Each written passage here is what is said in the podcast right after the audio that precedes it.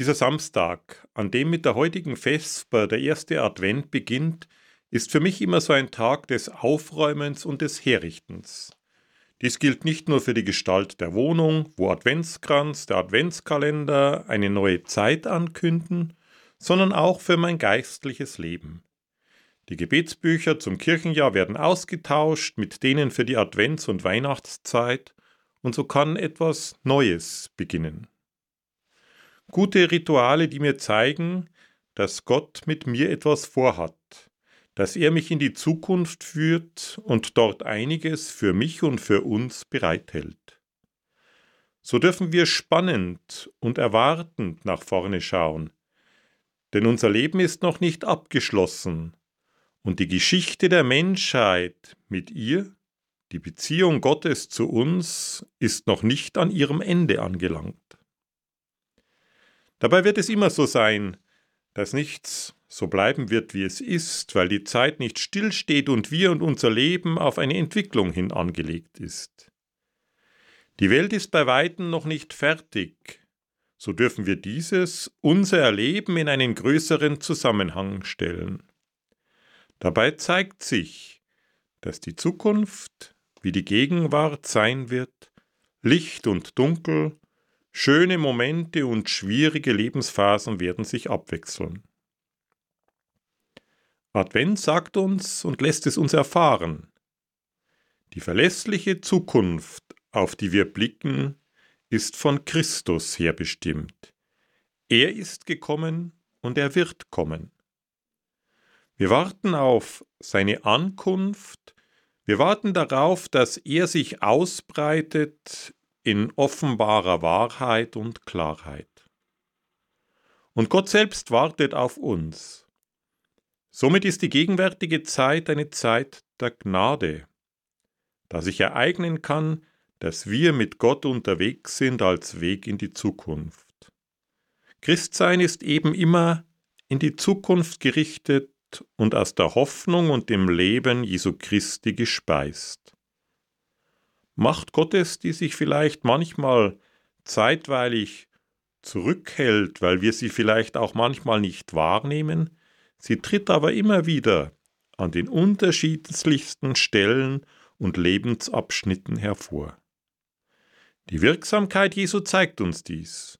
Geschichte wird vervollständigt und erfüllt durch Gottes Herrschaft. Wir begehen eine geschichtliche Wirklichkeit, ein Ereignis, das wie kein anderes die Welt verwandelt hat und unser eigenes Leben bestimmen soll und mit Hoffnung erfüllt. Gott, der Ewige, ist in Jesus Christus in diese unsere Welt eingetreten. Er ist in ihr gegenwärtig anwesend geworden. Er hat sich in die Weltgeschichte eingeschaltet und wirkt und gestaltet in ihr mit. Das ist das Spezielle, was uns als Christinnen und Christen immer wieder auch auszeichnet und wo wir uns immer wieder ausrichten dürfen. Und so dürfen wir seitdem singen, Christus, der Retter, ist da. Seitdem ist die Weltgeschichte Heilsgeschichte geworden. Seitdem schaut Gott dem Weltgeschehen nicht mehr nur aus weiter Ferne zu, nein, er ist Mitte und Ziel und Sinn der Welt geworden. Seitdem gehören Himmel und Erde, Gott und Mensch zusammen. Die Welt ist Welt Gottes geworden. Seitdem ist die Weltgeschichte zugleich Gottes Geschichte. Das hat für uns als Menschen eine doppelte Konsequenz. Weil Gott in unserer Welt wirklich da ist, müssen wir mit ihm rechnen, müssen wir ihn in unserem Leben einkalkulieren. Wer das nicht tut, der spekuliert falsch und dessen Wert vergeht. Wer Gott in seine Planungen ausschaltet, der verrechnet sich. Der geht an der entscheidenden Wirklichkeit dieser Welt und des eigenen Lebens vorbei. Da kann man natürlich manchmal die Frage stellen, warum trotz des guten Willens so viel daneben geht. Ich denke, es kommt immer darauf an, dass wir mit ihm rechnen.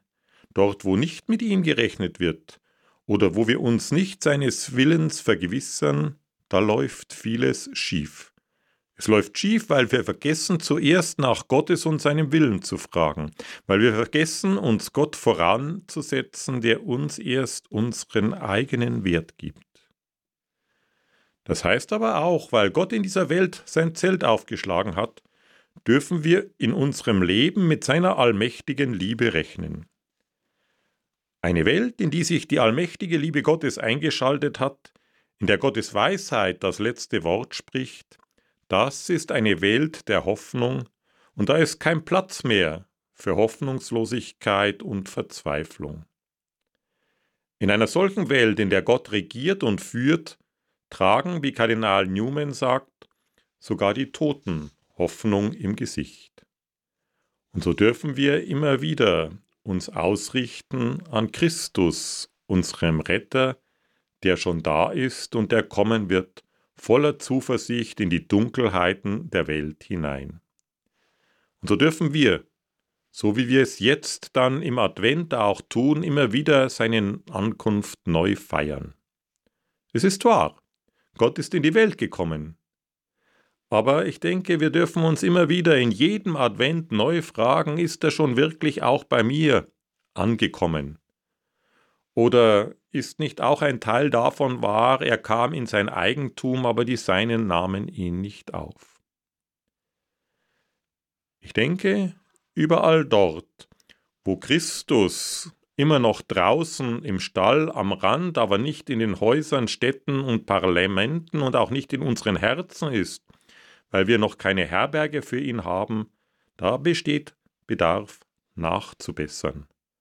Wir brauchen also den Advent, um Berge abzutragen und Täler aufzufüllen, um ihm endlich Einlass zu gewähren und ihn hereinzurufen in unser Dunkel. Paulus ruft uns in diesem Advent wieder zu, lasst uns ablegen die Werke der Finsternis und anziehen die Waffen des Lichtes. Und so dürfen wir ihm entgegenkommen, und er kommt uns entgegen. Auf den Advent, auf diese Ankunft warten wir nicht fatalistisch, sondern verharrlich, vertrauend und in die Zukunft blicken. Da dürfen wir uns von ihm her geborgen wissen, und so weiß es schon der Psalm, euer Gott kommt und schweigt nicht.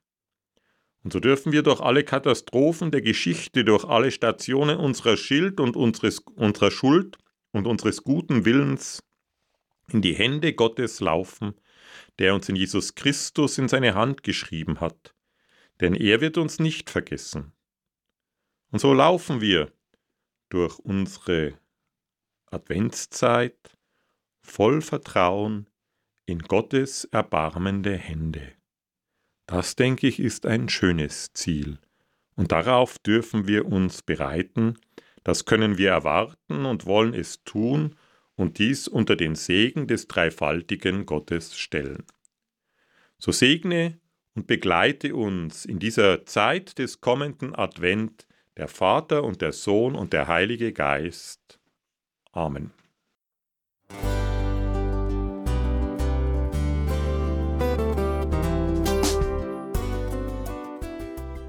Liebe Zuhörerinnen und Zuhörer, vielen Dank, dass Sie unser CD- und Podcast-Angebot in Anspruch nehmen. Wir freuen uns, dass unsere Sendungen auf diese Weise verbreitet werden. Dieser Dienst ist für Sie kostenlos. Für uns ist er allerdings mit einem nicht unerheblichen finanziellen Aufwand verbunden. Deshalb sind wir für jede Spende dankbar. Alle Bankverbindungen unserer Spendenkontos können Sie über unsere Homepage horeb.org unter dem Menüpunkt Spenden einsehen. Dort besteht auch die Möglichkeit, online zu spenden. Natürlich nach den neuesten Sicherheitsstandards. Sie können diese Informationen auch bei unserem Hörerservice unter der Telefonnummer 08328 921 110 erfragen. Ich wiederhole die Rufnummer 08328 921 110. Vergelt's Gott für Ihre Unterstützung. Ihr Pfarrer Kocher.